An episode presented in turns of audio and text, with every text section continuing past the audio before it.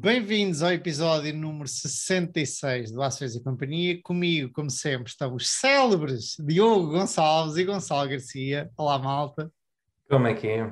Olá. E o grande Manuel Maurício. O grande. Esta semana temos várias notícias, não é assim? Ah, é? É, então temos a Cheryl, que saiu de COO do Facebook, É. muita pena de muita gente. Aquela senhora, eh, acho que punha ali, mantinha as coisas a funcionar. Principalmente a, a parte de fazer dinheiro, não é? mesmo do business em si. Sim, enquanto o, o Acho Marco, que ela é que era a perita toda do. sim, do, do, do é revenue. mais técnica e visionária. Sim, acho que ela é que foi a responsável no Facebook durante muitos anos, não fazia dinheiro, não? É que foi responsável por todo o business model uh, da empresa. É. Ela trouxe o seu know-how do- da Google, exatamente, em- em- foi ela que foi uma das impulsionadoras do Google fazer dinheiro também com publicidade e afins. Ela trouxe isso para o Facebook e ela era, eh, o, o Mark quase fala dela como uma mãe, não é? Ela fez quase ali um babysitting, eh, porque ele tinha 20 e picos anos, 24, salvo erro, quando ela foi para lá. E ela é que deu ali a estrutura da disciplina financeira.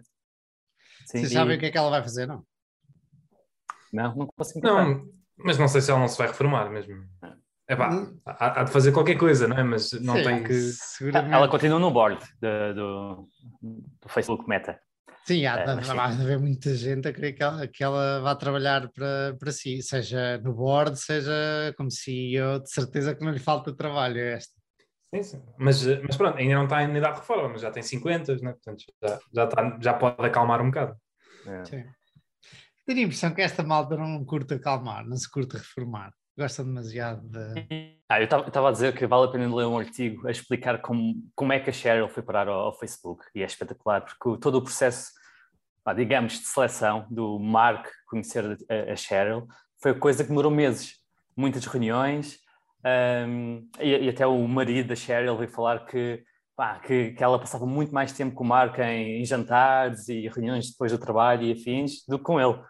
Portanto, havia ali, foi mesmo um dating muito prolongado até finalmente consumarem e levarem a Cheryl, a Cheryl, que tinha uma posição de muita importância no Google, e relembramos que na altura o Facebook estava a começar. O que é que ela fazia na Google? Pá, ela ela era, era muito parecido, ela não era COO, mas era num- estava um nível abaixo. Ok.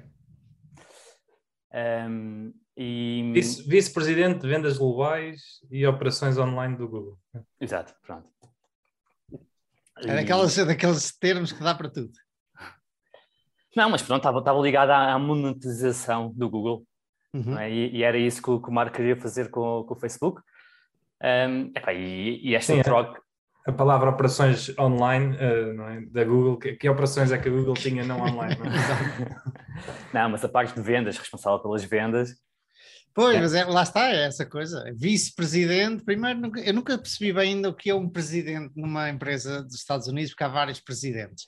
A minha empresa. A minha empresa é americana e nós também temos o cargo de VP, de Vice Vice President. Mas é. O que é o presidente e o que é o vice-president? É pá, não. São tipo não- chefes de departamento.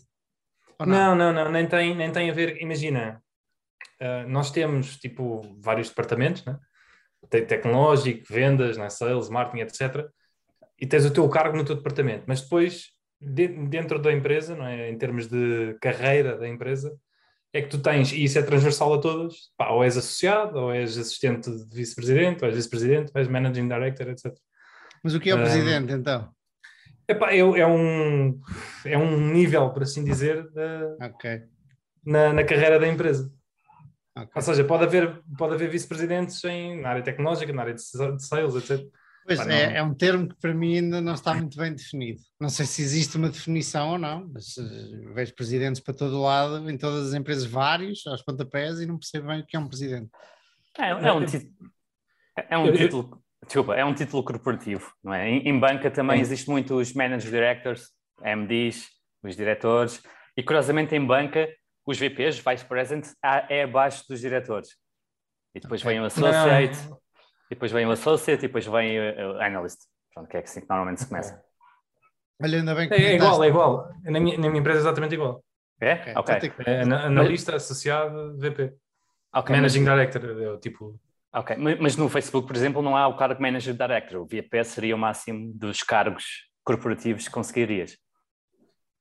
Lembras-me de outra notícia que é a UI, formerly known as Ernst Young, que era a Ernst Young, de auditoria, que é uma das, das, grandes empresas de auditoria e também de consultoria, está a pensar o que o que, ah, o que é que está na moda, fazer um spin-off, separar, ah, separar a auditoria ah, eu, eu da consultoria. Que... Eu, acho, eu acho que faz todo sentido. Então porquê? Explica lá. Tu que és normalmente eh, não digo, crítico de, desses spin-offs, conta lá. Não, está é, bem, ok. Na prática, podemos dizer que não faz. Não, é, não, é, estar a arranjar aqui mais camadas é só gastar dinheiro, não é? Para, para, para os bancos de investimento.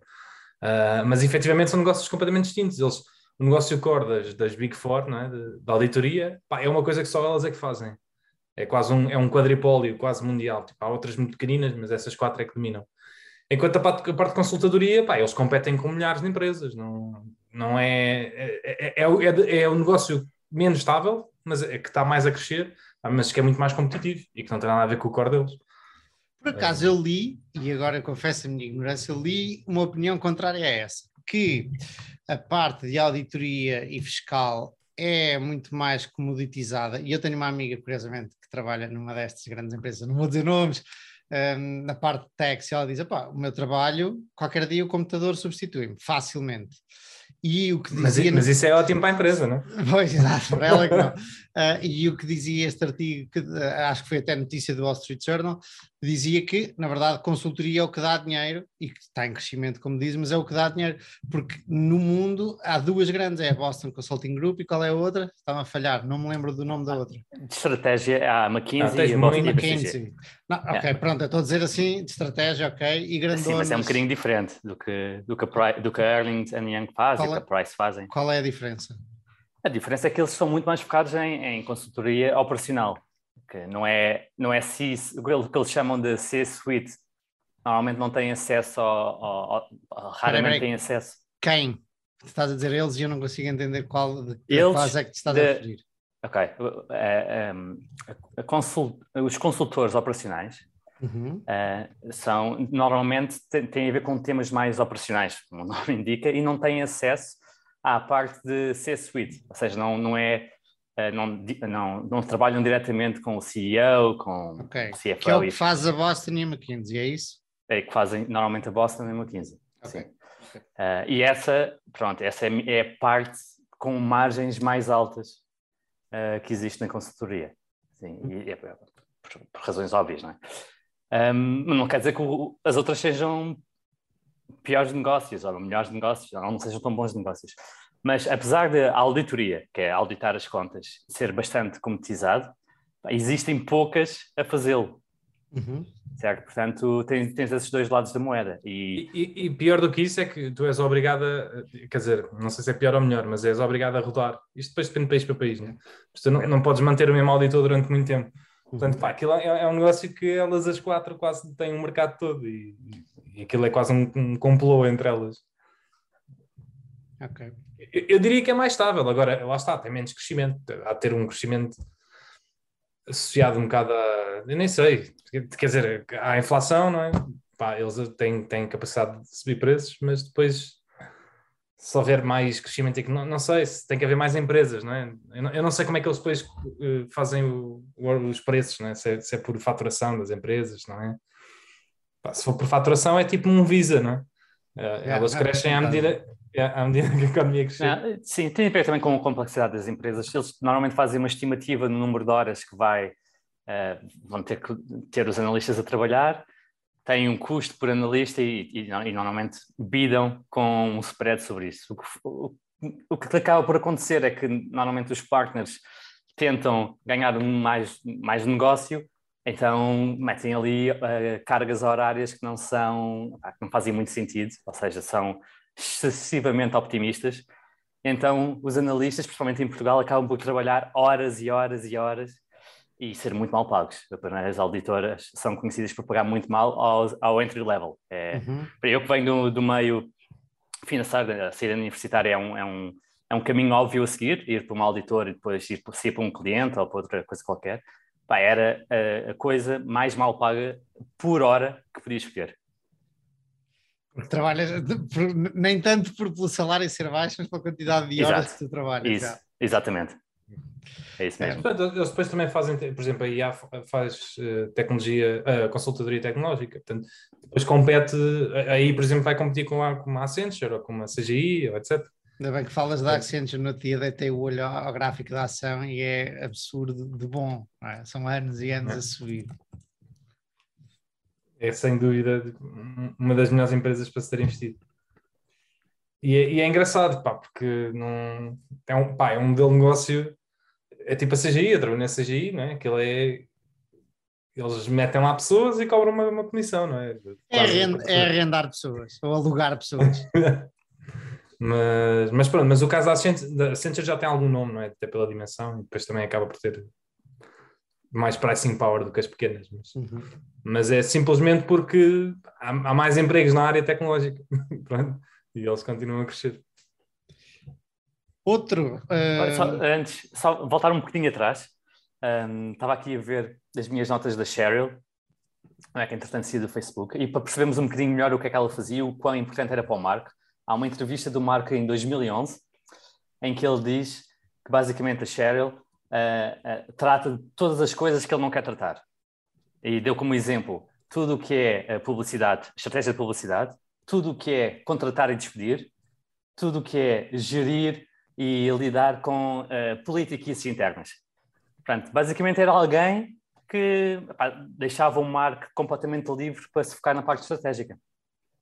Por isso é que ele no comunicado, quando disse que quem ia, quem ia substituir a Cheryl, o novo COO, disse que ele não ia, não ia substituir verdadeiramente tudo o que a Cheryl fazia, porque esta parte é muito difícil de conseguir. Mas isso também é, também é, fica bem ele dizer isso, não é? Sim, também claro, claro. Para ela foi mesmo. Foi, foram 14 anos, é, foi mesmo, é, foram mesmo. E não é normal, não é normal. Pá, numa empresa. Aliás, já não é normal às vezes os fundadores estarem tanto tempo, mas uma pessoa não sendo fundadora, né? É. Uh, estar tanto tempo num cargo. Vou aqui recomendar um livro que nunca li, que a minha namorada é que leu, Lean In, da Sheryl Sandberg, e é a história, acho que é a história de vida, ou do trabalho dela, e hum, a Andrea gostou bastante. E tinha uma história engraçada que era qualquer coisa sobre um e-mail. Ei, epá, eu gostava, a minha memória mesmo, mesmo espetacular.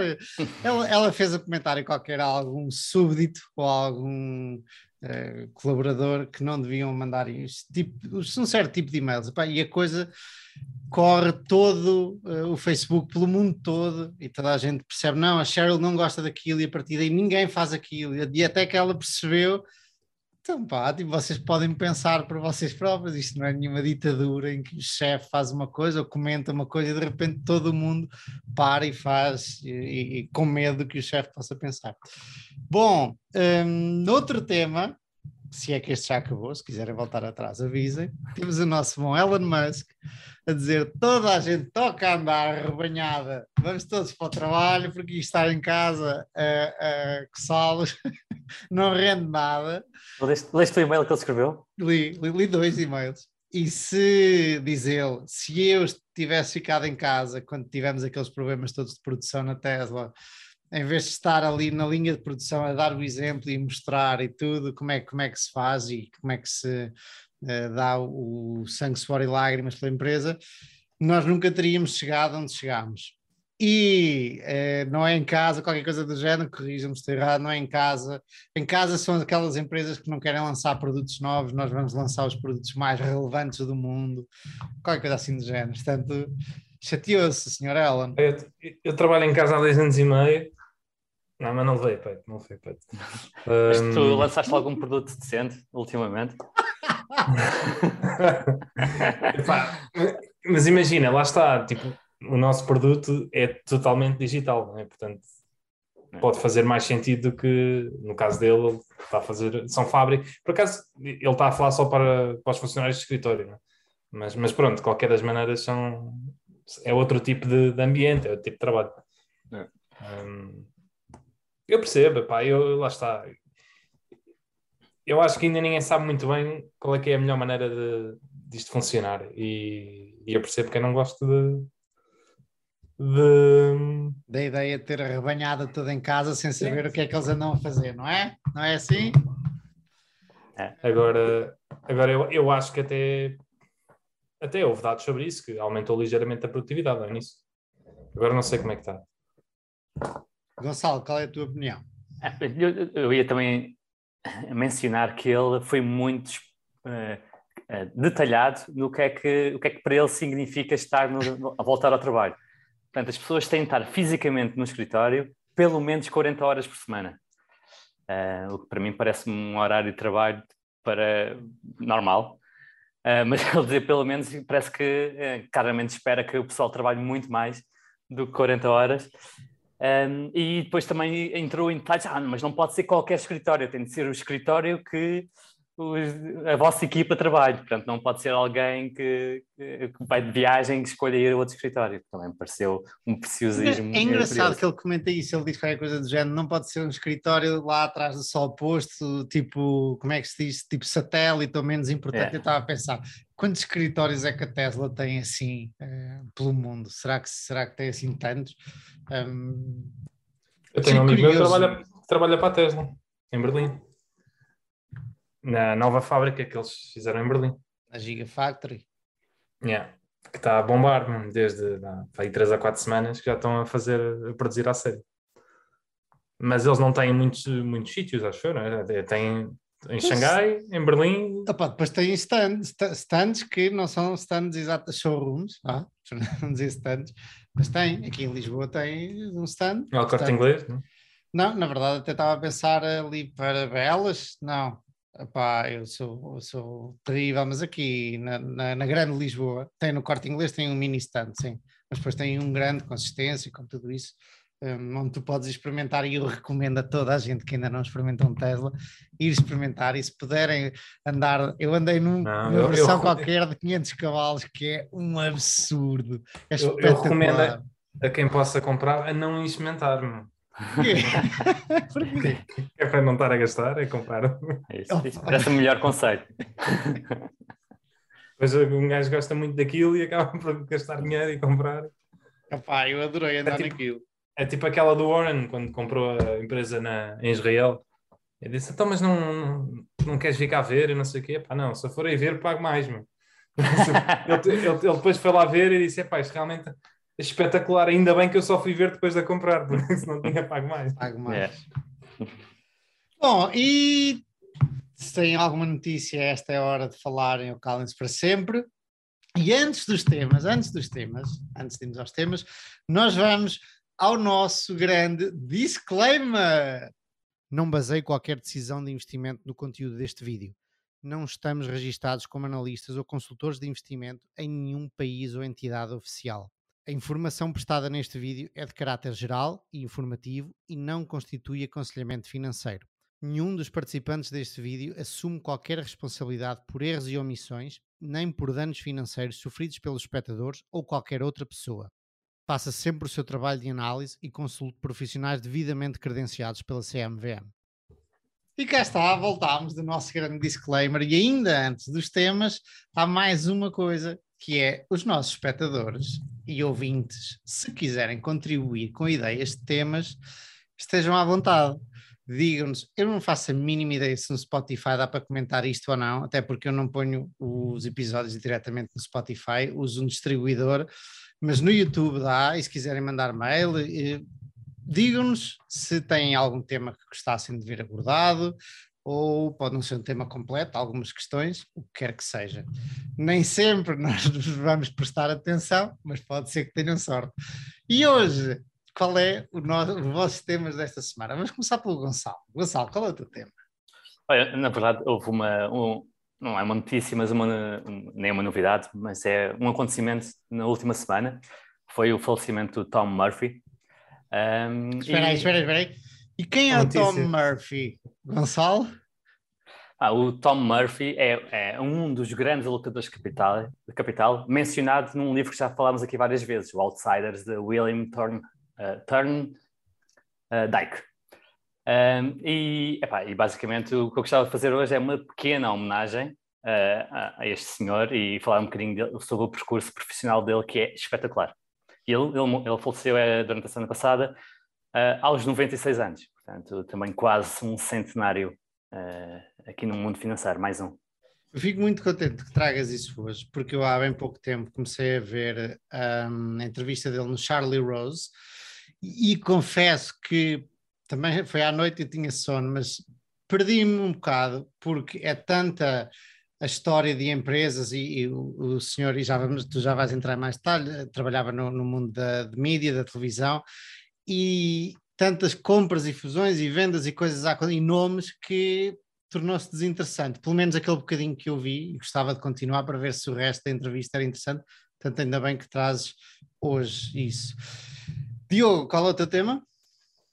Eu hoje eu trago um artigo uh, chamado A Morte das Ações, The Death of Equities, uh, de 1979. Muito interessante, uh, que está relacionado com um bocado com o tempo que estamos a ver agora. Ou que, ou que, não, não é que estamos a viver agora, é que, que as pessoas acham que vamos viver. Isso, não exatamente, exatamente. e morreram as ações nessa altura? Não, não. acho, acho que estão, estão aqui bem, bem fortes, se olharmos para 79 para hoje, acho que acho que estão bem fortes e bem, e bem, e bem vividas. Alive and kicking. E eu trago um exemplo, uma carta. Vou ler uma carta do Sr. Warren Buffett na íntegra que ele escreveu em 1970 e qualquer coisa, e dois, logo a seguir a comprar a Seas Candies, e a carta dirigida ao CEO da Seas Candies para desmistificar aqui um bocadinho uma ideia que eu acho que é errada, que nós temos do grande Warren Buffett. Portanto, quem é que quer começar? Ah. Diz? Não, não, vamos ter que esperar. Vamos ter... Eu ia dizer qual é que é a ideia. Vamos, ter... vamos esperar, exatamente. É um gancho. Uh, quem é que quer começar? Gonçalo? Pode ser? Uh, relativamente rápido. Eu não, não vou, acho que provavelmente não vou entrar em tanto detalhe como ele entra com a entrevista do Charlie Rose. Ainda não, ainda não ouvi a entrevista, mas vou fazê-lo. Mas isto é um, um, pequeno, um pequeno apanhado aqui de, do percurso profissional do Murphy. Deixa-me só fazer aqui um, um pequenino comentário. Eu no outro dia trouxe o Henry Singleton, tu trazes o Tom Murphy e nós podíamos fazer mais vezes, são oito outsiders no livro do William Thorndike, podíamos trazê-los todos. O Buffett estamos sempre a falar dele, não precisamos, acho eu, mas é. podemos trazer os outros cinco outsiders todos. Quem é que são os outros cinco? É, é, tipo é Catherine Graham, não? Catherine Graham, o John Malone. Uh, já vou ver. Gonçalo, começa aí, vai, vais ver do. Já estás a ver, não é? Estava a ver, mas força, força. É, vai, vai dar-lhe que eu vou procurar e já aqui venho okay. comentar. Então, o Murphy é um deles uh, e epá, ele basicamente, como, como estavas a dizer há bocado, ele tornou uma das empresas, uh, chamada, a empresa que ele trabalhou e que, que foi presidente, chamava-se Capital Cities Communications, e tornou esta empresa num gigante de mídia nos Estados Unidos. Mas esta empresa começou por ser uma estação de TV em Albany, está em algures no estado de Nova York, uh, e foi crescendo ao longo do tempo através de aquisições. Ele era o verdadeiro uh, serial acquire. Uh, inicialmente, a Capital era, uma, era propriedade de um grupo de investimento e teve dificuldades financeiras nos primeiros anos em que o Murphy lá esteve, o que levou a que ele desenvolvesse uma apreciação grande pelo controle de custos. ele depois tornou-se presidente uh, CEO na década de, de 70, desculpa, de 60, 1960, uh, e depois ter liderado muitas destas aquisições iniciais da empresa.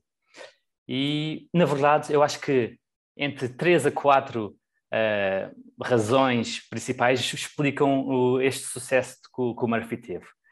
Um, em primeiro lugar, uh, a Capital era uma uh, meritocracia completamente descentralizada com incentivos alinhados, controle de custos, e o Murphy confiava muito nos seus gestores para administrar as operações de maneira que fizesse mais sentido para cada um dos mercados locais. E, relembramos que no, nos Estados Unidos uh, cada mercado é muito local, há estações uh, televisão locais e, e é, uma, é, algo bem diferente aqui de Portugal. Uh, e, e ele empurrava todas as decisões para o nível mais baixo possível e, e dava também aos seus colaboradores bastante uh, skin in the game, ou seja, bastantes incentivos via ações. Um, ele era muito conhecido, e o Outsiders fala, fala bastante disto, por ter um, um estilo muito frugal. Ou seja, havia um, um, foco claro no controle de custos e isto era em justa posição ao glamour e ao estilo de vida uh, uh, algo extravagante de, das outras estações e de Hollywood. Uh, portanto, o, numa indústria extravagante, o Murphy comprava as outras empresas, conseguia geri-las de forma muito mais eficiente, mudava a sua cultura, mudava os seus valores e mudava os seus incentivos.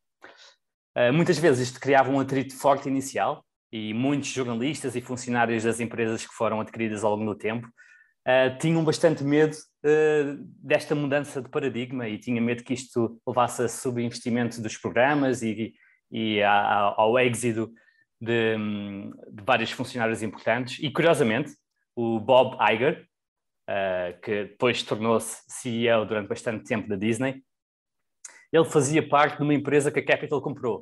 Uh, aliás, foi a maior aquisição. Ele fazia parte da ABC, ABC, um, e ele escreve sobre esta tensão de estar numa empresa uh, extravagante e ser uh, adquirida por uma empresa com uma cultura bastante diferente. Ele escreve sobre esta tensão na sua autobiografia, que eu recomendo vivamente. Chama-se The Ride of the Lifetime. E, epa, é, é giro ler o capítulo dos Outsiders sobre o, o, o, Tom Murphy e depois de ler esta parte do, do Bob Iger, porque cri, crias aqui uma visão muito mais granular do que se passou. E outro, outra razão principal é que o, Tom Murphy era um excelente alocador de capital. E, e tinha uh, o seu braço direito e CEO, uh, eh, aqui o, um homem chamado Dan Burke, uh, que ele considerava como igual, e este um, este senhor mantinha, mantinha, o foco implacável na, na, minimização de custos. Era ele que, quem, que implementava. E isto libertava o Murphy para estar sempre na busca das próximas aquisições. É aqui um paralelismo giro com, uh, com a. Como é que ela se chamava? Como é que ela se chama? Uh, Sheryl Sandberg. Desculpa, Exato, com, yeah, com a Sheryl e com o Mark basicamente o Dan libertava o Murphy para, para, para ele se focar no que realmente ele gostava e ele gostava de realocar capital um, e procurar novas aquisições. Não, não te percas onde vais, mas é curioso que do lado de, se fores funcionário de uma empresa e quando começam a espremer uh, o orçamento, ninguém gosta, toda a gente se queixa, estes gajos, não sei o quê, agora não vão ver que estão, não, não estão a ver que estão a estragar isto tudo, agora já fazíamos omeletes sem ovos, agora há, esta tendência normalmente de dizer, mesmo em, em empresas com muito dinheiro, um, há esta tendência de dizer que, que, há pouco dinheiro e que não estão a espremer mais. Mas como investidores, nós gostamos muito de ver isso, de ver a malta a espremer os dólares todos, a menos que estejam realmente a estragar o negócio e, e tudo isso. Mas nós gostamos de ver uma coisa que não gostaríamos de sentir na pele, basicamente. Yeah, e isso é. Diogo, Diogo Acho que aí também há duas coisas. Que é, uma coisa é ser é reduzir, é ser eficiente e reduzir inutilidades ao máximo. Outra coisa é, epá, é, é, as pessoas todas viverem quase em sofrimento na empresa, né? Eu acho que isso também não é. É preciso distinguir depois as duas coisas. Que é, é, depois... é, é, difícil, que eu acho que é muito difícil para o funcionário distinguir uh, as duas coisas. Porque, por exemplo, tu estás, imagina, na tua empresa, vês os rácios todos da, da tua indústria e vês que a tua empresa está a gastar muito mais em G&A, General and Administrative. Portanto, tu sabes que há ali para cortar, porque as 10 outras concorrentes têm um rácio muito mais baixo do que o teu, tu sabes. Mas quem é funcionário não tem essa perspectiva, e se não lhe é passada de cima para baixo, muitas vezes acha, e então agora estou aqui, vão-me cortar aqui as asas, não dá para fazer, tinha um computador Apple, agora só vou ter um Compaq, um HP ou assim, um, e muitas vezes acha, ou seja, é mais difícil ter essa visão do que é supérfluo ou do que é fundamental quando estás cá em baixo, acho eu. É. Aqui no, no, no mundo da mídia era relativamente fácil e eu acho que por isso é que resultou tão bem, porque todas as, todo o resto da indústria vivia num estado de glamour permanente, com limusines, festas, cocktails, uh, e, e, era relativamente fácil para o Murphy identificar empresas que ele conseguisse comprar por múltiplos mais altos do que outras empresas pagariam por aquilo, porque sabia que tinha muito custo para importar, ah. sendo, sendo, só uh, um bocadinho mais racional e, e, realmente dando delegando mais e, incentivando uh, ao não desprezismo. Uh, podemos questionar-nos se realmente uh, festas e limusines é um desperdício de dinheiro, mas pá, na maior parte das vezes parece que sim. E, e, o facto de ele conseguir fazer isto com tantas empresas tão, durante tanto tempo pá, mostra mesmo que realmente era, era o resto da indústria que estava a ser desprezista, digamos assim. É curioso que há empresas que uma aquisição é o valha-me Deus, que isto é uma coisa, coisa, grande ou difícil, e outras que fazem aquisições pim, pim, pim, pim, pim, pim, como se fosse um pequeno almoço e, e continuem. Há umas que lhes corre mal, que fazem aquisições e, e, só fazem as neiras, não é? Mas há algumas, poucas, que fazem aquisições constantemente e que lhes bem, parece que tudo corre bem e que não há problemas. Claro que usar, não é? Mas é engraçado de ver como é que, hum, para alguns alocadores de capital, fazer uma aquisição é um bicho de sete cabeças e para outros como este é fácil. É, é aqui, claramente, o resto da indústria não tinha os incentivos alinhados, portanto, os trabalhadores recebiam o mesmo, quer os gestores recebiam o mesmo, quer andassem festas ou andassem de limusine ou não cortassem custos ou não. Portanto, uh, o Murphy aqui tinha, tinha o mundo a seus pés. Pá. Ele conseguiu crescer a empresa só aplicando a mesma forma e nenhum dos outros tinha interesse em replicar, porque ninguém queria deixar o seu status, ninguém queria deixar uh, o, o, glamour.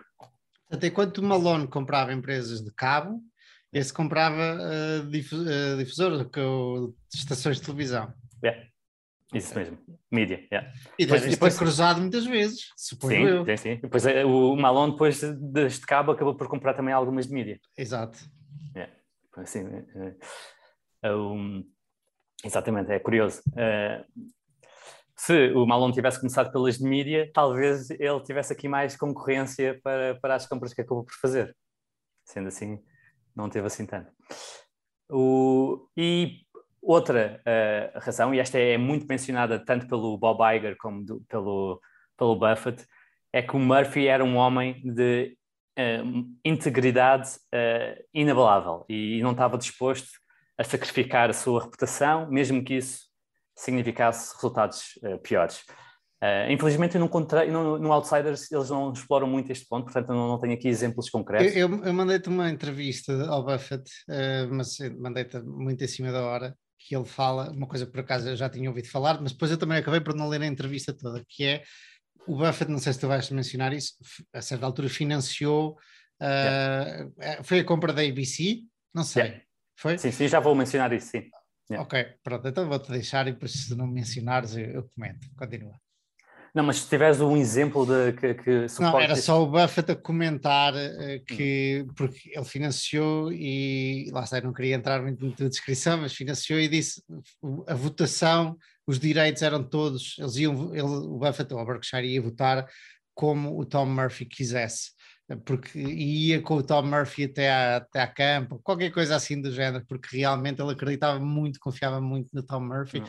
e disse: pá, eu vou ficar, nós vamos ser acionistas da empresa até, até morrermos, ou até que o Tom Murphy saia. Era o que dizia, portanto, realmente havia ali qualquer coisa.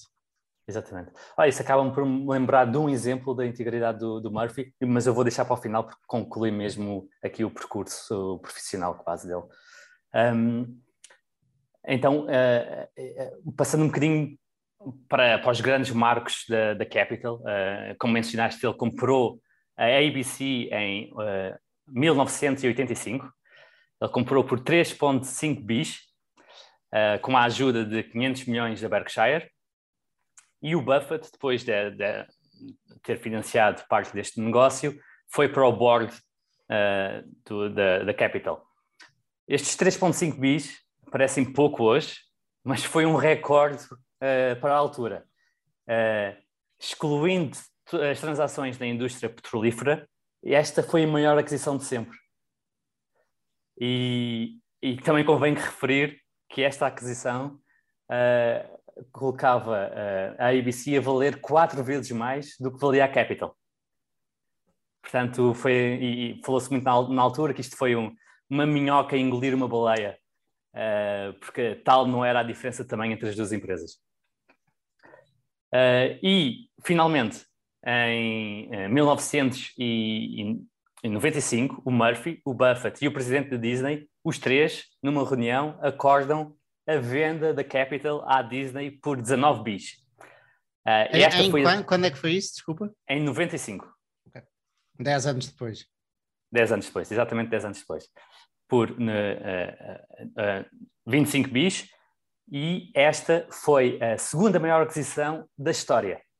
Só está atrás de uma aquisição também muito conhecida, de, foi a compra da um, o, leverage buyout da RJR Nabisco em uh, 99 e isto, e essa tinha sido por desculpem, uh, esta é que foi comprada por 25 bis uh, a Capital foi comprada por 19 bis e, epa, e, e esta informação levou-me a querer ler, o, não sei se já leram, o Barbar Barbarians at the Gate que conta a história desta aquisição, já leram?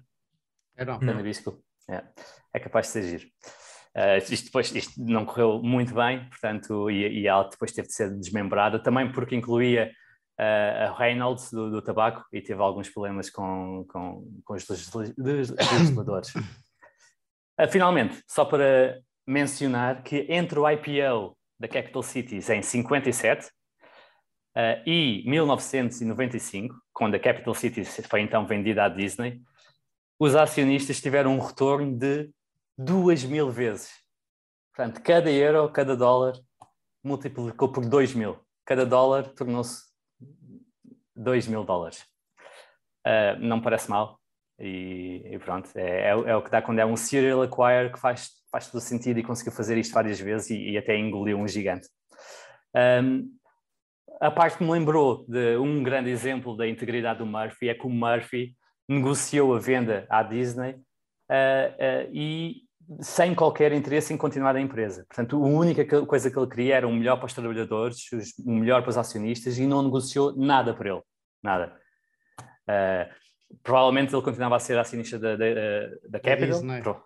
Ou, ou, depois, ou depois tornou-se acionista da Disney, mas não negociou nada para ele uh, diretamente, como uh, nenhum pacote, nem nada, como, muito, como é muito habitual a gestão da empresa que é adquirida, receber e, e, depois, e, como dizes, o Buffett gostou tanto dele, ele depois ele acabou por ser board member da, da Berkshire, também durante bastantes anos. Uh, e, e pá, realmente uh, é, foi... uh, e, e o, o, próprio Capital Cities foi uma das grandes permanentes quase do portfólio do, da Berkshire durante muitos anos. Inclusive é depois de Disney, ele, ele só começou a vender passado 3 ou 4 anos depois da Disney, portanto, lá para 98, 99 é que começou depois a despachar a Disney. Mas teve a empresa durante 30 anos no portfólio ou mais. Lá está. Era o que ele dizia. Ele vai ficar com o Capital Cities até morrer. Não foi, é. mas quase. É uma mais? das que fez a diferença dos retornos. É, é, uma, é uma Washington Post, há uma, uma American Express. Né? se não fossem essas, não é? os retornos tinham sido muito mais medíocres. Apetece-me ir ler as cartas do Buffett no novamente, porque um gajo aprende sempre coisas novas, ou lembra-se de coisas novas. Então eu, é como se fosse ler pela primeira vez. tu estás sempre a ser surpreendido. Exatamente, isso era o que eu dizia ao amigo, exatamente, eu consigo ver o mesmo filme várias vezes e curtir sempre. E, mas eu, eu acho que mesmo para, para pessoas que tenham uma memória relativamente melhor à tua, que a tua, uh, as pessoas mudam e nós temos perspectivas diferentes da, da mesma carta só porque tornaste um investidor diferente ou uh, aprecias algumas coisas que o Buffett diz de forma diferente. Uhum. Vamos ao. Já acabaste o teu tema? Já acabei, já acabei. Podem seguir. Queres ir tu, Diogo? Posso ir, posso ir. Então vamos a isso, arranca. Então é isso, mas estamos, estamos na década de 70, não é? Isto para dar um bocado de contexto. Uh, Como é que a malta anos... se vestia na década de 70? Na de 60 pois. tenho presente, na de 50 também tenho presente, o Elvis e tal, na de 60 ali a malta toda na, e pisada, nos 70 não tenho uma ideia. Não sei, por acaso não sei. Ok, bom, não importa. Continua. Mas em termos económicos, sei. sei como é que aquilo estava. Portanto, nós viemos de uma década de 60, lá está, que foi um grande boom económico, em que os mercados nos Estados Unidos estavam ao rubro. Um, foi na altura, lá está, que até o partnership do, do Warren foi, foi fechada. Uh, e entramos num, nos anos 70, inicialmente com inflações pá, que aos níveis de hoje não parecia nada para além. Uh, ao, ao, contrário, aos níveis de hoje pareciam muito altos, mas que não, eram nada para além. Um, e entramos ali na, na, na grande uh, creche que houve em 73, entre 72 e 74, que houve um embargo do, basicamente a Arábia Saudita, os países do Médio Oriente fizeram um embargo ao petróleo uh, e tal como está a acontecer agora, o preço do, do gás e, da, e, do petróleo disparou uh, brutalmente, muito mais do que agora. Uh, eu não tenho aqui os números de cor, mas ainda no outro dia estava a ler isso e acho que, que na altura o preço de, de, do gasóleo e da gasolina disparou tipo 4 ou 5 vezes. Nós aqui, nós hoje em dia, bem, se, se, fizermos as contas desde o, desde o pico do Covid, né, o petróleo teve negativo, disparou milhares de vezes. Mas Infinito. Exato, mas normalizando, não é? Nós temos tido nos últimos anos um preço médio do petróleo à volta dos 50 dólares e agora está no 100. Portanto, o preço do, do, do petróleo duplicou. Uh, na altura, 120. Na altura aquilo subiu tipo 4 ou 5 vezes, foi assim uma brutalidade. Uh, e nem sequer havia, tipo, havia fila, há aquelas fotos enormes de filas uh, para os postos de combustível, não havia combustível em lado nenhum. Um, e foi um, foi um período que, em termos do, do embargo, não, acho que não foi assim tanto tempo, mas que isto depois provocou reações em cadeia, uh, em que o preço da energia, obviamente, estava altíssimo e despoltou inflações uh, grandes. Ei, olha para ali, para aquela fotografia. Um, em que despoltou the Arab Oil Embargo causes gas shortage. Exatamente, ali em dezembro de 73. Uh... E, e não, não, só o preço subiu muito mais em termos relativos, como a economia na altura era muito mais intensiva em energia do que é hoje. Exatamente, exatamente. Era, grande parte da, da, da, economia estava ligada ao setor industrial, não é? a produção de, é. de carros, televisões, faz, etc.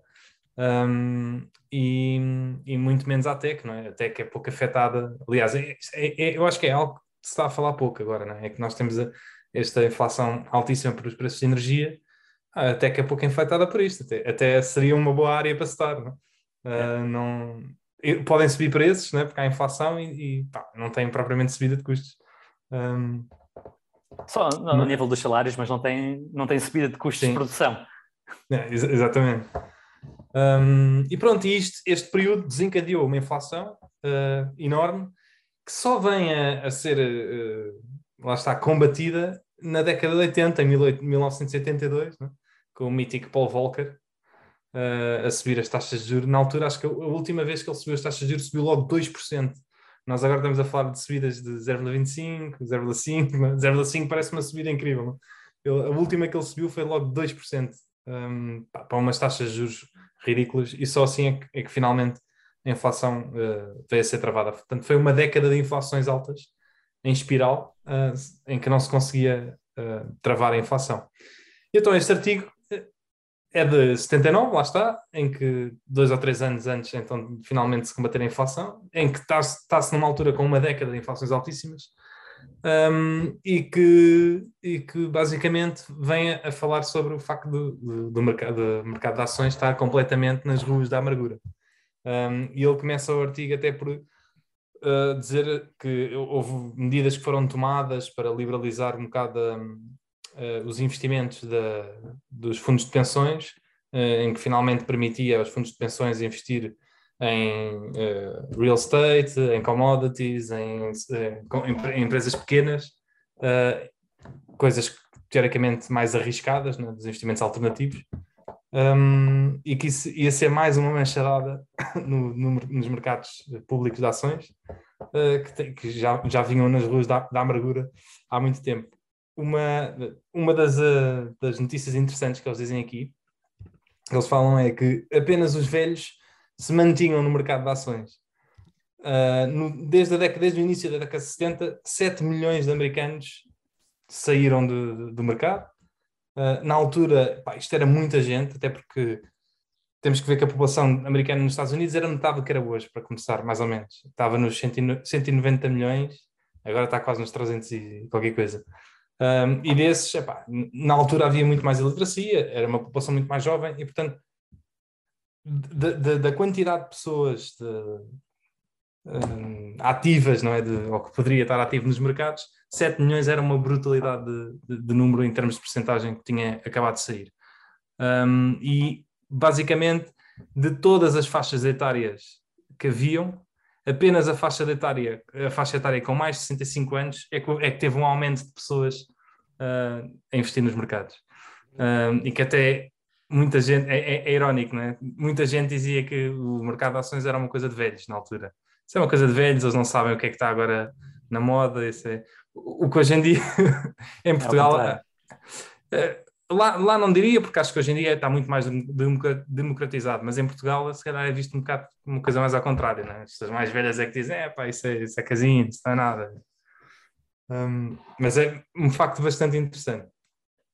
Um, e basicamente este problema remete-se porque eh, ele dá aqui quatro teorias um, que diz porque é que as, as ações tinham, durante este semestre, este, estes 10 anos, que só tiveram, lá está, um retorno anual de 3,1% durante a década de 70, muito abaixo de tudo o resto, uh, muito abaixo da inflação, que eles chamam-lhe Consumer Price Index, que estava nos 6,5%, abaixo do ouro, que cresceu 19%, 19,4%, diamantes 11,8% e, e real estate 9,6%. Portanto, as ações neste período de ali de 10 anos foi, foi o, o sítio onde houve piores retornos. Quanto é que foi a inflação nesse período? Relembra-me? Uh, eles dizem aqui 6,5%.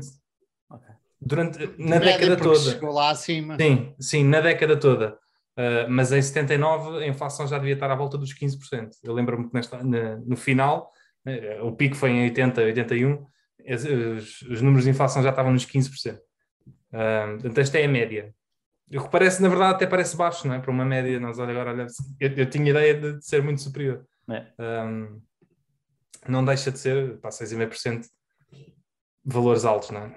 para uma década inteira, que lá está, é. Não, é, não, é, uma coisa de, de um ano ou dois anos. Um, a, a, a 7% uh, os preços duplicariam a cada 10 anos. Portanto, em vez de é. 6,5 seriam, se fosse 7 certos, seriam 10 anos e duplicava todos os preços. É, de facto bastante. E, e, é interessante, porque, por exemplo, eles dizem aqui que as casas não, é, subiram 10% ao ano. E eu não sei se eles estão a contar as casas para o preço de inflação, provavelmente não, não é? Mas as casas também é um dos custos que as pessoas iriam ter. Uh, portanto, a 10% ao ano as casas. Mas isso, se calhar, também são valores. Eu, eu, eu, eu ia dizer que estamos a ver agora cá, mas não é verdade. Eu acho que não... nós achamos que estamos, mas acho que, por exemplo, em Portugal, ainda ali há pouco tempo, que acho que as casas desde nos últimos 6 ou 7 ou 10 anos valorizaram 5% ao ano. É. Apesar de nos parecer que, que, está a subir assim em valores absurdos. E depois há, um, há também o, o, uma diferença que nota-se muito em Portugal, pelo menos a minha, é a minha percepção, e aqui estou a fazer algo que não gosto muito de fazer, que é, que é tirar conclusões só com base na minha percepção. Tão bom. Mas pronto, rompendo a minha própria uh, regra, eu acho que os preços cotados nos sites como Idealista e afins, tem sofrido uma inflação superior aos preços transacionados. E, e pronto, e, é, e, por isso é que os dados estatísticos só têm em conta realmente as transações e não vão buscar uh, os preços que as pessoas estão a pedir pelas casas. Isto é tudo marketing, é tudo só de vendas. Pá. Ai, mas pronto. E ele, ele refere aqui quatro, quatro razões para que a inflação, como diz, está a matar as, as ações. É equity, nem é tanto ações, é, é equity no geral.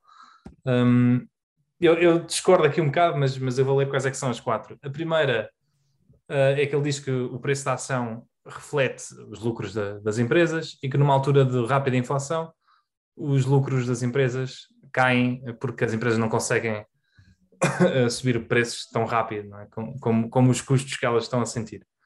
Um, Sim, é, um bocadinho, é, é um bocadinho difícil de entender, não é? Porque a subida de preços devia estar refletido na venda de todos os produtos que são as receitas é, dessas empresas. É isso, e é nesse aspecto que eu não concordo. Isto, eu, eu acho que isto é uma frase que até, até é muito ouvida, não é? Mas que eu não concordo de todo, até por um motivo uh, importante, que é se nós formos a estudar, lá está, os retornos sobre o capital histórico né, das empresas nos Estados Unidos ou na Europa, quer seja em períodos inflacionários ou em períodos não inflacionários, o retorno sobre capital é muito constante. E, portanto, as empresas continuam a ter o retorno de capital fixo. Ob obviamente que elas são afetadas porque se há inflação, esse retorno deixa de ser tão apelativo em relação à inflação. Mas elas não perdem, os lucros não caem, na minha opinião. Na minha opinião, não. Os dados, né, aqui nem é uma questão de opinião. Os dados demonstram que os lucros mantêm-se constantes. Não, não, não, não é exatamente o que esse senhor diz aqui neste ponto. Hum, é? epá, eu aí permite-me interromper. Os lucros mantêm-se. É, tudo depende do negócio, porque os lucros podem se manter constantes, é média, mas, média. mas o, teu dinheiro, o dinheiro que está disponível para os acionistas, não. Ok? Não, não, não. O retorno sobre o capital mantém-se constante. Portanto, há pouca variação, sim. É, é empírico. Sim. É menos, como, como estavas a dizer há pouco, é menos atrativo se o retorno mantém-se constante e a inflação é superior, o teu retorno real cai. Ah, cai, está bem, mas isso aí tanto faz onde é, em que negócio estás, quer dizer, convém teres um negócio que tem melhores retornos do que a inflação, obviamente. Mas, mas isto é em média. Obviamente que há empresas uhum. que têm os retornos baixam, mas depois há outras que os retornos sobem, não é? Por exemplo, ainda agora estamos aqui a falar, se as taxas de subirem, por exemplo, o setor bancário aumenta os lucros. Não? É? Uhum. Se calhar outro setor não é, é mais afetado, mas, mas em média não é? os retornos sobre o capital mantêm-se constantes. E, portanto, se o mercado representar bem a economia, uh, que essa também já é outra história, mas nos Estados Unidos representa, uh, aquilo, acho que este ponto até está fora de questão. Uh, o segundo ponto, um, e, e, aí toca um bocado no primeiro ponto, que é o que ele diz que é mesmo, mesmo, mesmo os ganhos, não é? mesmo os ganhos nos lucros das empresas são ilusórios, porque a inflação faz-los parecer melhor do que o que são. É? Por exemplo, e nós, nesse aspecto, conseguimos ver isso em algumas empresas. Por exemplo, há, há várias empresas uh, que eu tenho seguido que têm aumentado a faturação sem aumentar uh, sequer vendas em termos de volume. Portanto, ela repercutiu um aumento de preços, o volume até é constante, os, os custos também aumentaram e aquilo está um bocado ela por ela, né? Um, e é um bocado isto que ele quer dizer com isto. Uh, e neste ponto ele também diz que depois o, o, trocar, não é? os equipamentos e os materiais e etc. também exige uh, investimentos sobre capital, não é? E esses investimentos têm, que estar a pôr cada vez mais capital à medida que há mais inflação. É? E, portanto, os lucros sobem, mas também é preciso reinvestir mais. É? Portanto, na prática fica tudo igual. O terceiro ponto é que a experiência ensinou os investidores que a inflação inflações normalmente levam a uma. Ele não diz recessão, mas uma viragem na, economia, não é? Porque normalmente com inflações altas os bancos uh, sobem as taxas de juros é? e as taxas de juros estrangulam a economia. E, portanto, normalmente, períodos onde a inflação começa a subir levam a ou recessões económicas ou, ou pelo menos a, a, contrações da economia. e isto realmente aconteceu em 74, porque eu, eu na época de 74, logo a seguir, houve uma recessão económica, um, e até lá está, se falou da estagnação, estagflação, né? Uh, porque era uma inflação artificial, portanto, era uma inflação que é um bocado o que estamos a viver agora, é uma inflação provocada por o embargo do petróleo, a subida dos preços, né? Estás, estás, a ter uma inflação que é estrutural e que não é económica, portanto, podes subir as taxas de juros à vontade, entre aspas, que não vais ter grande efeito na inflação, porque tu não consegues, tu não tens petróleo à mesma, portanto, não, o, o, preço, o, o, problema da inflação não é haver muito dinheiro é? É a circular e tu estás a retirá-lo, o problema da inflação é não haver produtos, não haver matéria-prima. É o contrário. Portanto, é, por isso é que se olha também para core inflation, excluindo energia, tabaco, bebidas, é. enfim. Eu, eu, até costumo dizer, ah, nós, nós, nós na verdade temos dois tipos de inflação. Há uma inflação, lá está, tem a ver com, com, com, na minha opinião, isto não é científico, há uma inflação que tem a ver lá com a quantidade de dinheiro a circular, que até pode, não, não é uma inflação, a meu ver, que seja mal, ou propriamente negativa, uh, e há uma inflação que é estrutural, que é, tu não, não estás a produzir o suficiente né, para, para, a oferta. E, e, e, essa é muito, muito mais problemática, uh, porque não estás a produzir ou porque não consegues, ou porque e não há nada a fazer, não é? Ou porque tens lockdowns na China e não há, problemas nas supply chains e não tens peças e não consegues produzir, não é? Um, ou porque lá está, fazem-te o embargo à energia e tu não tens petróleo, e, portanto, e, e, esses são muito mais estruturais e muito mais difíceis de combater. Estruturais ou conjunturais? Uh, são, são, são, conjunturais, mas, mas quando eu digo estrutural é, não é económico, não é? o problema não é económico. Ok, são exógenos. Exato, exato. Não, não, não, não está na, na política monetária, não é? É, é exógeno na política monetária, exato. Okay. Uh, mas pronto, e, e, neste caso faz algum sentido né? esta, esta uh, fugida das ações por motivos de recessões económicas.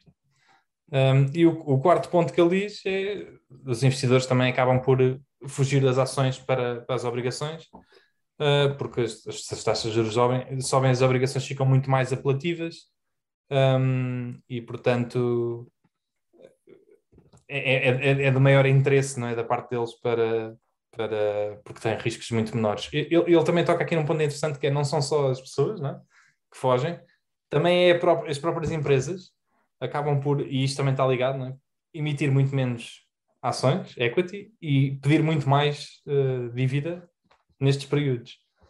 Porque, primeiro porque há inflação alta, não é? Portanto, a dívida que estás a pedir acaba por se queimar, não é? Mais ao longo do tempo. E depois, porque essa dívida também é, é dedutível não é? em termos de impostos, não é? portanto faz mais sentido. E depois, porque sai-lhes muito mais, o custo de, de, capital próprio é muito mais caro. Emitir ações é, é muito mais difícil. um, portanto, isto não são só as pessoas, são, são também as empresas. Uma coisa curiosa nesse ponto, se eu puder, o, é que parece-me que também foi das melhores alturas para comprar uh, obrigações, nomeadamente obrigações do Tesouro Americano, que chegaram quase aos 20%. Ah, e, é... e, yeah, e, e, esse ponto parece ser spot on, apesar dos investidores fugirem das ações, também houve muitas obrigações que deram tanto ou mais dinheiro do que as, do que as ações, apesar de ser é.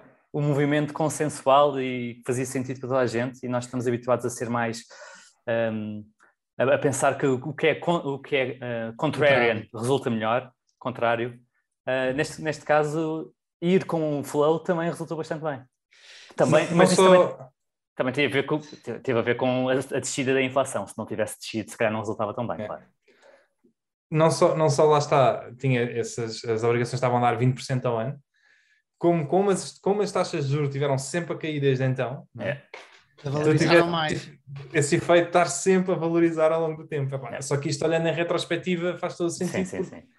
Porque as taxas já tiveram 40 anos a cair depois disso, não é? Portanto, não é se, não... se, voltarmos a essas taxas de juros, eu troco o nome do All in Stocks para All in Bonds. e vai, vai, tudo para bonds a partir daí. a, questão não é, a questão não é estar com essas taxas de juros, a questão é estar com essas taxas de juros, porque a inflação está alta, e haver uma inversão de ciclo, não é? Porque, uhum. porque se não houver uma inversão de ciclo, também não é assim nada de especial. Um, Mas há sempre juros, inversão de Esses 20%, esses 20% com 18% de inflação é um retorno real de 2% ao ano. 15% Sim, mas aí é garantido, enquanto numa empresa talvez não seja tão garantido. Não, não, e, e, e, aliás, o próprio Buffett disse que na altura foi parvo e devia ter comprado mais, porque há poucas empresas que deem mais de 20% ao ano de retorno. Não é? Não, até 10%, não é? Ele, ele diz muitas vezes, até 10% de muitas coisas que ele tem, pensava duas vezes em continuar a tê-las. Uh, portanto, foram claramente épocas, é uma época peculiar, não é? Sui generis. Um... Mas acho que também a confiança no, no, no sistema monetário do país, da zona, pensando na zona euro, é muito importante, porque fazer isto, imagina, na Turquia, ah, o governo turco pode-me pagar 20% em liras, que mesmo assim pá, não, não tenho grande confiança que as taxas de juros vão descer claro, ou que a inflação vai descer. A inflação dá nos 50%, não é? Isso, lá está, é isso. É, é, é, é fácil em retrospectiva, mas há, algum, há, um, há motivos para, para as taxas de juros estarem em 20%, não é? Hum. Não é só porque, é porque, porque, porque, pronto, faz, faz sentido. Hum, mas pronto. De seguida, há aqui um comentário extremamente engraçado que eu gostei muito, que era do presidente da Associação Americana uh, de Gestão de Ativos, uh, em que ele diz que basicamente estamos a ser contagiados pela doença da Europa. Um, que, que, é uma frase interessante porque ele diz que há muitos, há muitos anos, há muitas décadas que os europeus uh, metem a maior parte do seu dinheiro em, em hard assets e, que, e que ao contrário dos Estados Unidos, né, um, e praticamente estavam investidos maioritariamente os europeus em, em real estate, em arte, em, em, commodities, etc., e muito pouco uh, em empresas. Havia muito menos investimento da parte dos fundos de pensões e das seguradoras em, em ativos uh, produtivos como empresas. Até porque foram completamente wiped out em alguns países durante a Segunda Guerra Exato. Mundial. Sim, exatamente, exatamente. E, e, e isso fica no arquétipo né, de, é. das pessoas. Um, pá, de seguida, outra questão interessante é, é, e o Warren uma vez já tinha falado disto também, que era no, na década de 60 pá, que os fundos de pensões estavam loucos com o mercado de, de capitais e, e com as ações e que até os próprios fundos de pensões tinham-se alavancado e estavam 120% investidos no, no, no, stock market. E que em 79, uh, no mínimo, uh, uh, sim, exatamente, today, portanto, em 79, e isto quando os mercados estavam lá em cima, não é? Em, na década de 160, os mercados estavam ao rubro. E em 79, quando os mercados estavam altamente deprimidos, estes fundos de pensões só tinham 13% investidos no, no, mercado de ações. Portanto, é, é, é, é, realmente de louvar como é que eles se desalavancaram, entre aspas, mais de 90%, um, à medida que o, que o, mercado ia caindo e, e na, na, altura em que aquilo estava mais deprimido, ah, eles não queriam saber nada do mercado de ações, porque o que estava a dar era, era o ouro e, e, era, e era real estate, etc. Um, e é claramente de loucos, né? devia ser exatamente ao contrário, mas é difícil para as pessoas. Lá está, é, é olhar para o, para os espelho de retrovisor e, e se, o ouro, se o ouro subiu 50% nos últimos dois ou três anos, começa tudo a comprar ouro e sai tudo. Mas isso foi uma década, meu. É uma década ali. É verdade. Isso muda, muda mesmo a, a e, forma e como outro, tu pensas. Por outro lado, eu acho que 73, 74 foram provavelmente os dois melhores anos de sempre para se comprar ações no, no mercado americano. 72, um, 74? Sim, 73, 74, acho que foi, foi os dois melhores anos do último século para se comprar ações, não é? Uh, quando, quando estava tudo a fugir, lá está, yeah. uh, pá, tu tinhas empresas incríveis, pá, pairs de 1 um e 2, é? nesta altura, ou 3, é? são empresas espetaculares e fantásticas. Um, agora lá está, ao fim de 6, 7 anos, é? com retornos maus, é? ou 10, é? as pessoas fogem todas, e é, é exatamente por isso que, que fazia sentido yeah. uh, estar a pôr lá o dinheiro. E pronto, e o artigo acaba com isto, dizer que agora o que, o que realmente faz sentido investir em real estate e em hard assets, em, commodities e, e, em ouro e etc. E que, e que o mercado de capitais ah, está, está morto. E na verdade foi o contrário. E, na verdade foi o contrário, exatamente. É a melhor época para, foi a melhor época de sempre para, para se investir, para se, para se comprar ações. Uh, nunca, nunca o mercado, para se calhar ali eu, eu até diria que é se calhar ali em 33, não é? em 1933, depois da grande pressão, também fazia sentido, mas eu nem sei se, não é? Porque, porque na verdade em 33 a economia estava claramente muito miserável e demorou, e os crescimentos não foram assim tão, tão grandes, não é? Como nesta década em que eh, no final da década tipo, a economia estava, estava muito mais pujante é? do, que, do que teve do que estava no início. E, e, nos anos 30 houve muitos bancos a fechar portas e à falência, portanto mesmo que tivesse, tivesses cash, não conseguias usar para comprar o que é que se fosse. Yeah, exatamente. Portanto, pá, pouco te serve que esteja baratíssimo se não consegues aceder às tuas reservas. Se bem que uh, uh, nesta altura também deveria haver pouco dinheiro para se investir, não é? Quer dizer, não sei, porque devido à inflação, havia dinheiro, mas devido à inflação também as coisas também. O, o dinheiro valia menos, mas na, em, nos anos 30 nem sequer havia uma Fed que garantisse os depósitos. É. Portanto, não havia Fed, não, não havia garantibilidade dos depósitos, por isso é que as pessoas estavam todas com medo, e, e é um dos motivos pelo qual o Warren diz que, mesmo havendo uma queda grande, dificilmente se calhar vamos ter aquelas quedas alguma vez, como aconteceu na Grande Pressão, do, do, do SP500 cair 90%. Uh, pá, porque foi o colapso total do sistema. Hoje em dia há alguma segurança, as pessoas pelo menos sabem que os depósitos estão protegidos, até 100 mil euros, não é? e não, não, não há uma fuga total aos bancos. É? Mas pronto, é isto, mano. Eu cada vez gosto mais de ler um, artigos antigos. Então, aquele que mandei ao Gonçalo foi de dos 90, dos 80, não sei do Buffett a falar do Tom Murphy da Capital Cities.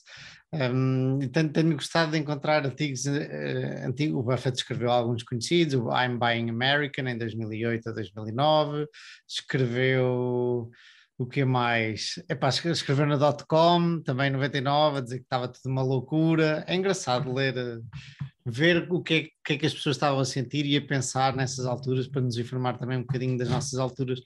E antes de passar ao meu tema, uh, tenho aqui os, os outsiders de que não nos lembravam, era Catherine Graham do Washington Post, que já nos lembrámos. Depois temos outros que eu já não me lembro deles, mas tenho que ir ler outra vez. Lá está. O Bill Stiritz, da Ralston Purina, que é a empresa que faz coisas para animais. Dick Smith, General Cinema, e Bill Anders, da General Dynamics. É um livro que eu gostava muito de comprar físico, eu nunca li físico, li-o sempre em PDF. E no outro dia tentei já por duas vezes comprá-lo na Amazon e não há distribuição em Portugal, pelo menos pela Amazon Espanha. Se calhar, se eu mandar vir por outra Amazon, um, eventualmente vou conseguir. Mas o que me leva a pensar que se calhar uh, não preciso de ir longe, se calhar as editoras portuguesas têm este livro. Não sei. Bom, vamos... eu, eu, eu, tenho o meu físico, acho que mandei pelo, por vir pelo UC. UK? Pelo UC, UC. Não, uh, ah, da, UC. Yeah. Nunca Demora... mais compro nada nesse caso. Não, mas pronto, mas quando não há, não há. Mas eles demoram é muito, muito tempo. Pá. Acho que demoraram para aí dois meses a integrar para eu receber este livro.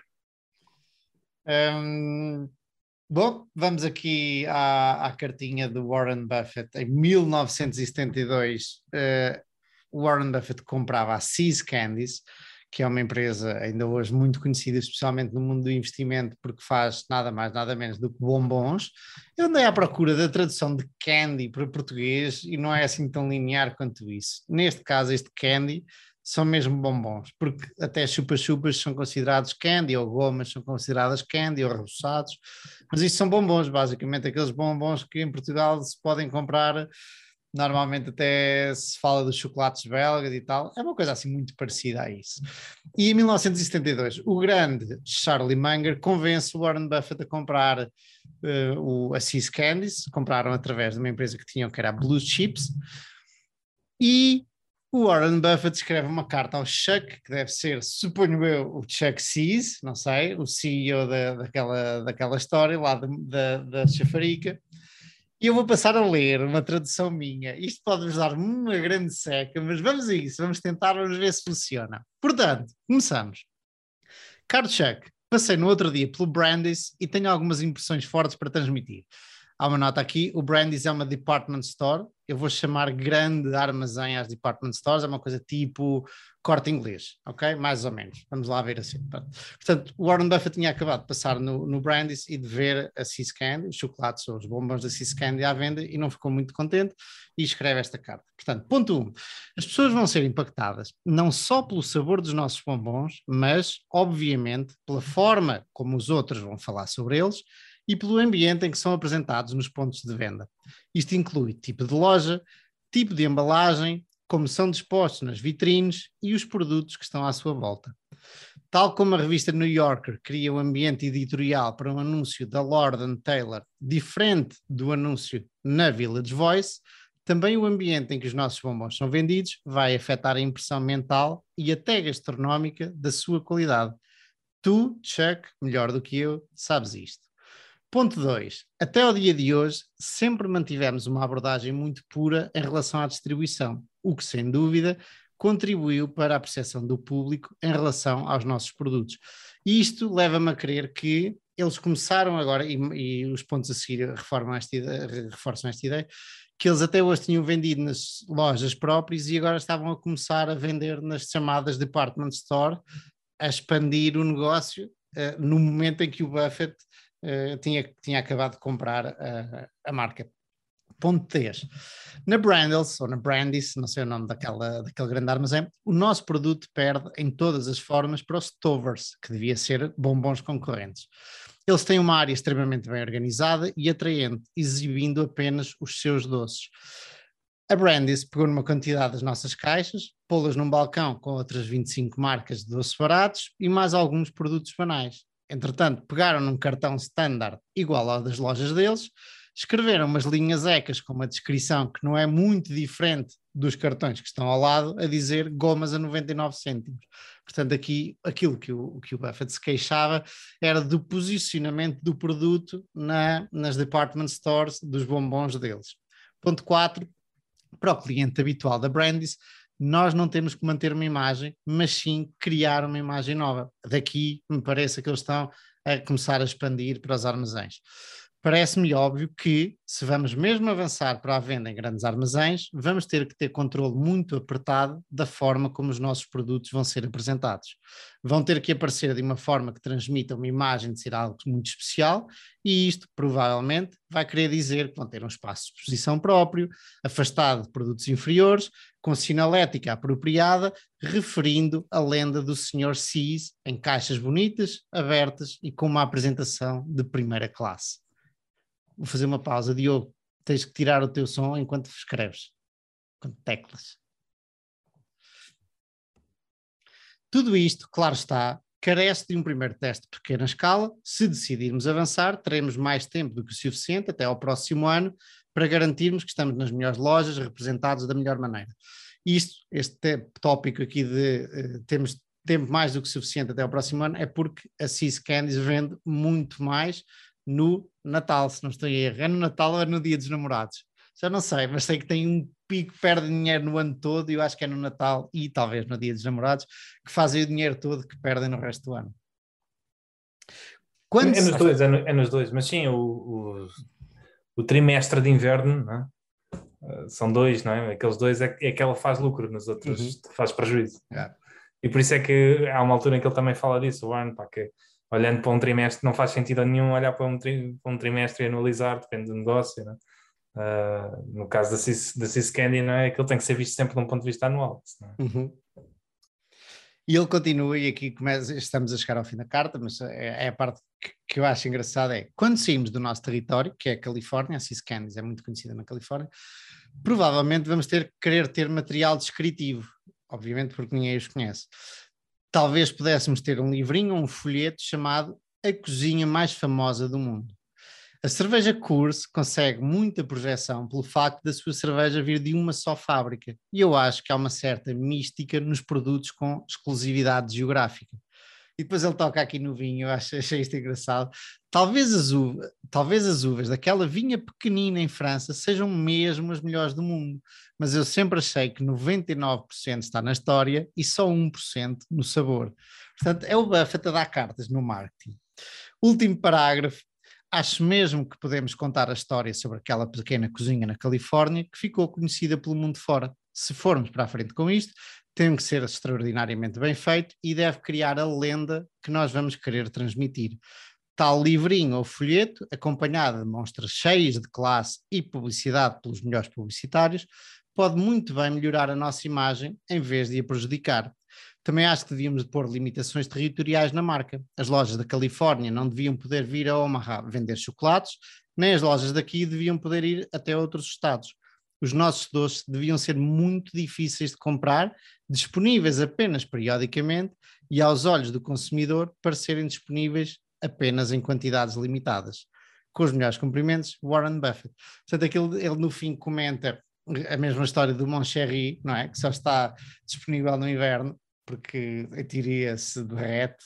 Acho que é só o Moncherry, não sei se Ferreira Rocher também.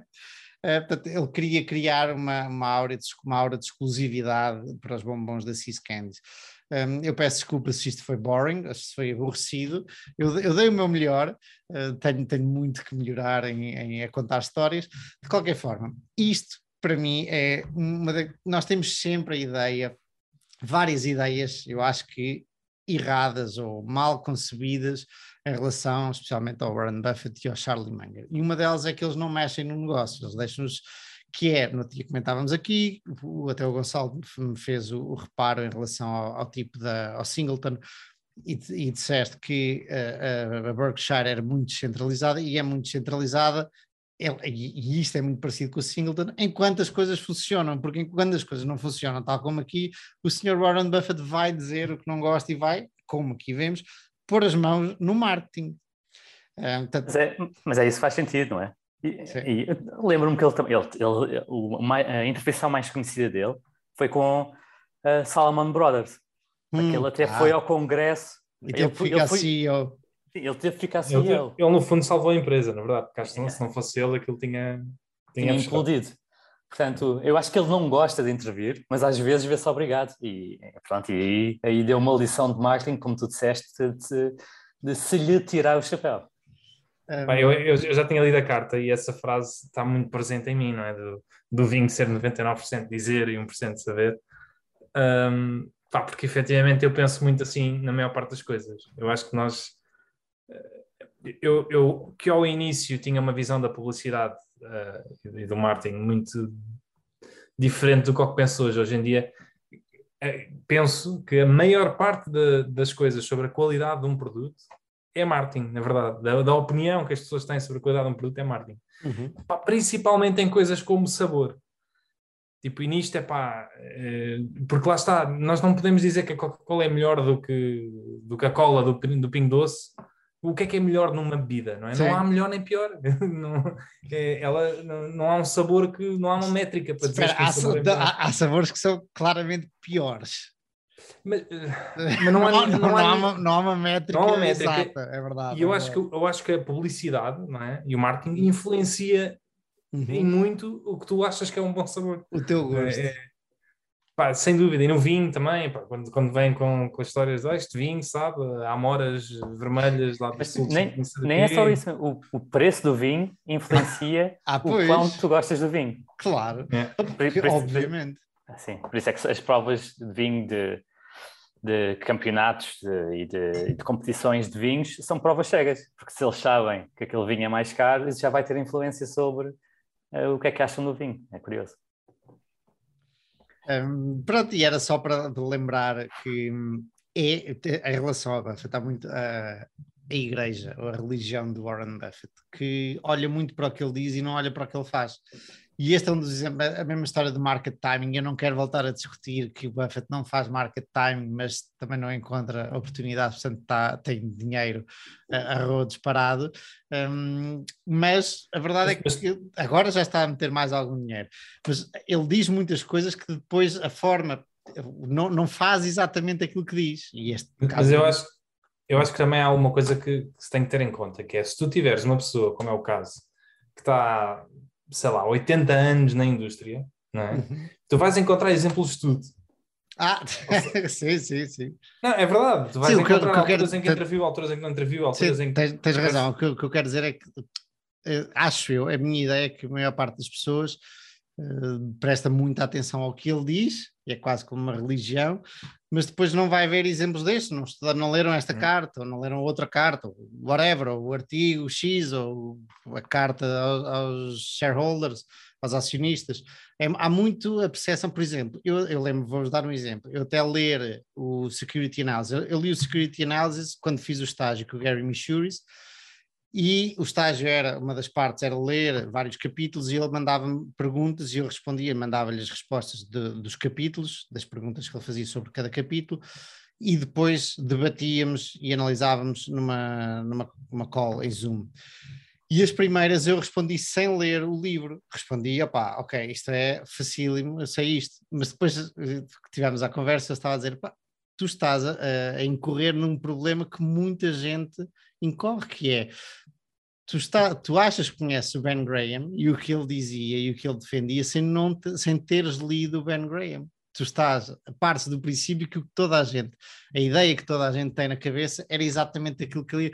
E depois fomos desconstruindo o livro e havia várias coisas que não eram bem como uma pessoa pensava, simplesmente porque pá, vamos, é-nos é difícil uh, pensar para nós próprios ou fazer o trabalho ou ler um livro de 600 páginas, não é? Obviamente, não é? é as pessoas também mudam de opinião, não é? Também, também é isso. E, e, e, depois também há aquelas coisas contraditórias, não é? Como o Ben Graham era muito a, a favor da, da diversificação, não é? Grande. E depois a maior parte dos retornos que ele teve veio da Geico, né? que era uma empresa da qual tipo, ia contra todas as métricas que ele usava para investir, por exemplo. é... E eu acho que uma coisa que explica também essa percepção é a tendência das pessoas de uma coisa ou é preta ou é branca. Hum. eu não tenho dúvidas que a Berkshire é o conglomerado, ou dos conglomerados mais descentralizado de todos.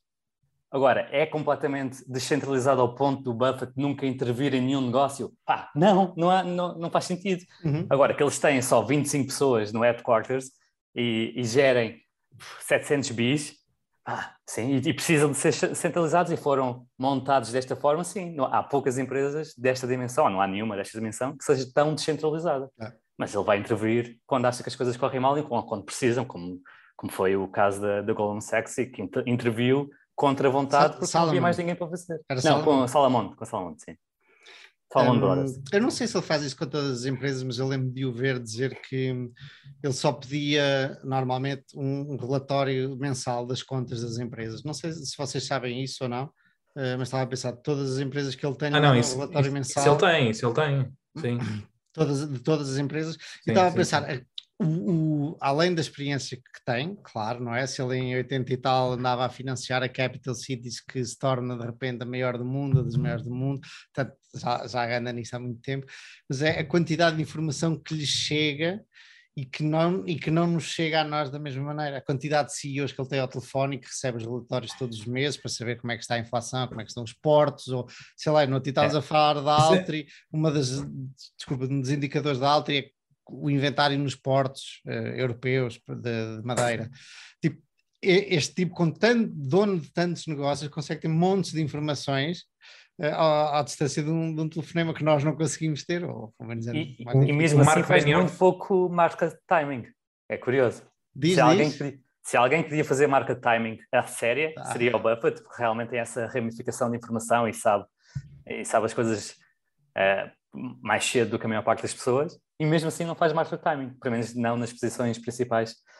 Um, outra, outra coisa eh, curiosa é que perguntaram, uh, e seguindo uh, a tua linha de pensamento, perguntaram ao Buffett se havia alguns CEOs que ele falava regularmente e se ele podia dar exemplos.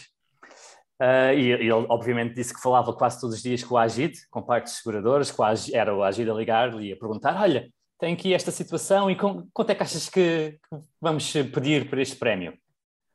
E, e, o, e o Agito gostava de fazer isto diariamente, ou, ou pelo menos dia sim, dia não. E depois ali outros exemplos que CEOs como da Coca-Cola, da Amex, é, nunca ligaram. Ou que ligaram muito, muito uh, esporadicamente.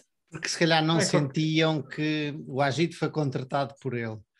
Um, se calhar esses não sentiam que eram contratados por ele e achavam que ele Aí. era mais um, mais um, entre aspas, investidor que apareceu, uh, por exemplo, faço-me entender, como são não, empresas mas, por exemplo, grandes. O caso, o caso da Coca-Cola, isso também depende da época, porque quando ele começou a comprar o Coca-Cola, o CEO da Coca-Cola era vizinho dele e era amigo de infância.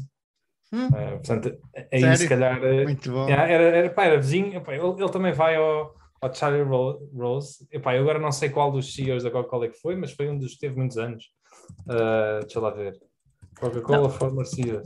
Mas aliás, diz, diz, diz. Sem dúvida que depende da época, e mesmo a Amex, quando ele comprou por causa do, do escândalo das saladas, ele também interviu a dizer que fazia todo o sentido a Amex garantir, uh, mesmo que fosse fraude, que é para não perder o bom nome, e aí uhum. ele também interviu para que as coisas corressem bem. Mas eh, na épocas recentes já não, já não fala tanto. Ele, ele conta essa história, o, o, o, antigo CEO da Coca-Cola, que era vizinho não é, do Warren, era do prédio mesmo à frente, e é na altura da partnership. E o, Warren, ele disse que via o Warren muitas vezes a brincar com os filhos dele, lá no campo, não sei o quê. E o Warren há um dia que vem, vem bater à porta pá, e vem-lhe pedir tipo, dinheiro, tipo 10 mil, 10 mil dólares para o, para o fundo dele, que ele tem um. Era para partnership na altura. E o gajo na altura disse que não Uh, e depois até, ele até conta a história, lembra-se de falar com a mulher e dizer assim, pá, ele, ele depois eu também não tinha, não é, na altura, mas podia ter pedido dinheiro emprestado ao meu pai. Uh, mas na altura ainda me lembro de virar para a minha mulher e dizer assim, pá, estás a ver-me a emprestar, a entregar 10 mil euros a um gajo que nem, que nem ir para o escritório vai todos os dias, mas que fica em casa todos, todos os dias e que não vai trabalhar. a sério? Muito bom. um, porque ele trabalhava em casa na altura, nem sequer tinha escritório.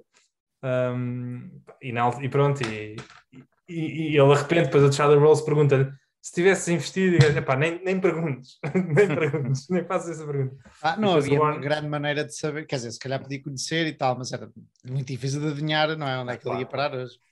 Mas esses, esses 10 mil dólares na altura, se ele tivesse investido, hoje em dia eram 400 milhões de dólares.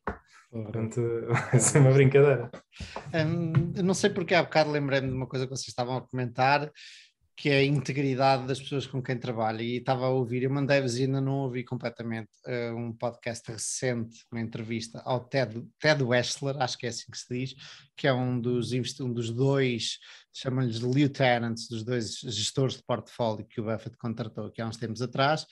E entrevistas, estive a ouvir, diria eu, metade, uma parte e hum, foi como é que ele conheceu o Buffett, porque ele, o Buffett todos os anos faz um jantar de beneficência em que paga, o Moniz Pabrai foi assim que saltou para a Rivalta e o Guy Spear pagaram dois anos consecutivos para ir uma pipa de massa, não sei quanto, mas acho que foi meio milhão da primeira vez que o, que o Moniz pagou, já não sei.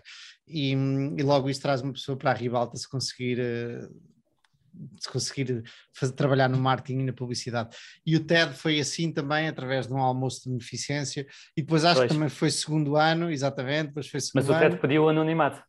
Ok, boa. Ao contrário do Moniz que usa é. isso como bandeira, como estandarte. Um, tu, então tu ouviste, ouviste ouvi, ouvi, ouvi toda. Ok, sim, boa. É, então, boa, só então parte, entrar. Sim. É, é, muito curioso é que isto é uma coisa de tipo coisas para lá, é um podcast, não é de finanças o podcast, acabou por ser quase todo finanças, mas é um podcast de pá, mobília e casa e pá, falar. Achei muito curioso ele ter participado, ou das poucas entrevistas públicas que há do, do TED, ele ser uma coisa assim completamente ad hoc. E, e, a impressão que me ficou daquela pessoa, e depois, curiosamente, a impressão que me fica de muitas pessoas com que o Buffett trabalha, é aquele tipo, é o tipo que eu gostava de ter a trabalhar comigo, e não é por causa dos retornos que ele teve, ou da capacidade mental e, e conhecimento financeiro que tem. Ao ouvir, passa uma, uma imagem, ou pelo menos a mim passou-me de isto, isto, é uma boa pessoa que está aqui, isto é uma pessoa. Sim. Exatamente. É um, parece um Buffett novinho, não é? é até a falar parece, porque deve ter apanhado muitos jeitos. Um, mas, mas é, e depois começamos a pensar no, no, que o Buffett faz, no que investe, salvo algumas exceções, ou da forma como investe, por exemplo, agora está a investir, estava a estudar a HP, está a carregar na HP, e no outro dia falávamos sobre isso, acho em off, e na Davita, são companhias similares no ponto de vista de, de estarem a recomprar ações, estão baratos, são negócios maduros, estão baratos, estão a recomprar ações. Portanto, nós podemos, podíamos seguir o Buffett a comprar da Avitis e sair-nos muito bem. Se calhar podemos seguir o Buffett a comprar HP e sair-nos muito bem. A Apple também comprou para aí a 10 ou 12 ou 13 ou 14 vezes lucros em 2016 e depois em 2018. E depois contra, contratar estas pessoas, e ele diz: Eu só trabalho com pessoas de quem gosto. E tudo isto parece, sei lá, a minha avózinha. Tipo, é aquelas pessoas são boas, eu vou trabalhar com elas. Aqueles negócios dão dinheiro e estão baratos, eu vou comprá-los. Parece tão simples e tão fácil às vezes. Ficou esta. Gonçalo, o que é que te ficou dessa conversa? Não, então, sim, isso é opa, a maneira dele falar é, é muito simples e, e parece uma pessoa que não se leva muito a sério. E, e eu, eu, gostei disso também. É, e, e os entrevistadores estavam, estavam sempre a colocá-lo num pedestal e ele sempre a, descer, sempre, sem, sem nunca se levar muito a sério. É, é curioso esta. E, pá, e gostei também da forma como ele, ele explica o, a abordagem do Buffett para o contratar. É, ah, adorei. É, Continua, é, diz, diz. É, é, muito giro, porque uh, ele, ele trabalhava noutra zona da, da América, lembra-se qual? Eu, acho que era ah, Costa é Oeste, acho. Ele, ele vive em, em Charlottesville, Charlottesville, que é tipo. É Costa Oeste? É em cima. Oeste? oeste, é acima da Flórida, no estado tipo. Não, isso é este, então. Este, é do lado de cá. Sim. Ok, tinha a impressão que era do outro lado, mas ok. É. Ah, e, e, ele disse: eu tenho a minha família aqui, tenho tudo aqui, não. Não dava muito, não, não dava muito jeito ir para Omaha não, primeiro estava a trabalhar para outra empresa, para um fundo, e tinham, ah, tinham um contrato, ou pelo menos uma promessa de continuar lá durante os tempos. Não, estava a trabalhar numa, numa na, num liquidity event, ou seja, a empresa ah, estava a ser liquidada e estava já a trabalhar há seis anos e achava que, que a empresa ia demorar mais quatro anos a ser liquidada e ele gostava de, de completar esse processo. E, e, o Buffett eh, respondeu: Ah, sim, claro, faz todo sentido, nem, nem eu que te queria contratar se tu não cumprisses com, com a tua palavra e não quisesses ver uh, o teu projeto terminar. Mas o, a parte mais engraçada foi o, quando ele disse que pá, não, não, não, ia conseguir trabalhar em Omaha e, e o Buffett respondeu: pá, tu podes gerir dinheiro a partir da Lua. pá, tanto me faz. Uh, portanto, era, e, é, e, parece incrivelmente atual, não é? Agora com a trabalhar a partir de casa, temos muita gente, mas na altura yeah. pá, era, era muito difícil conceber uh, uma pessoa trabalhar para o Buffett, yeah. com o Buffett, Longe. sem estar em. E ele é quis passar lá uns dias por semana. Yeah, e ainda hoje vai lá todas as semanas, dois dias, o que é, pelo que, pelo que ele disse. Mas foram três coisas: foi essa da liquidação e o Buffett diz-lhe: Não, mas pode-se tratar da liquidação aqui connosco, aqui, não especificamente na empresa física, mas pode continuar a trabalhar na liquidação connosco, dentro, a trabalhar para nós. Depois foi isso de eu estou longe, o que é que foi, ou na liquidação, ou, já não sei se foi com a liquidação, o Buffett disse: está bem, mas quando quiseres, a porta está aberta. E o tipo fica, é. porra, quer dizer, este gajo estava a fazer uma oferta que não é tipo tens que vir ou então não, nunca mais. Foi. É quando quiseres podes vir. E depois quando ele diz, mas eu estou longe e a família está longe, não há problema, podes gerir dinheiro até da lua. Tipo, o, o gajo é, ficou meio, uau, espetacular. Ah, é, tenho o Buffett a tentar me convencer para trabalhar com ele. Qualquer coisa. Mas Bom, é interessante se ouve falar mais do TED do que do todo. O Todd hum, pá, não, completamente reservado. Yeah. Ouve-se é. falar do TED normalmente por causa dos, de, daquela proeza que ele fez com o investimento, com a carteira os, pessoal. Os fundos e a da Vita já, veio, já era ideia dele, já veio já com era dele. É. Bom, malta, chegámos ao fim, vamos comer sardinhas. É isso mesmo. Bons Até... E já comeste sardinhas? Epá, comi uma vez, mas ainda não estava como eu queria. Eu já comi duas ou três e estavam boas. Apesar de pequenas, estavam boas. E vou comer agora outra vez. Por isso, até para a semana. Até para a semana. semana. Tchau, tchau. Um abraço.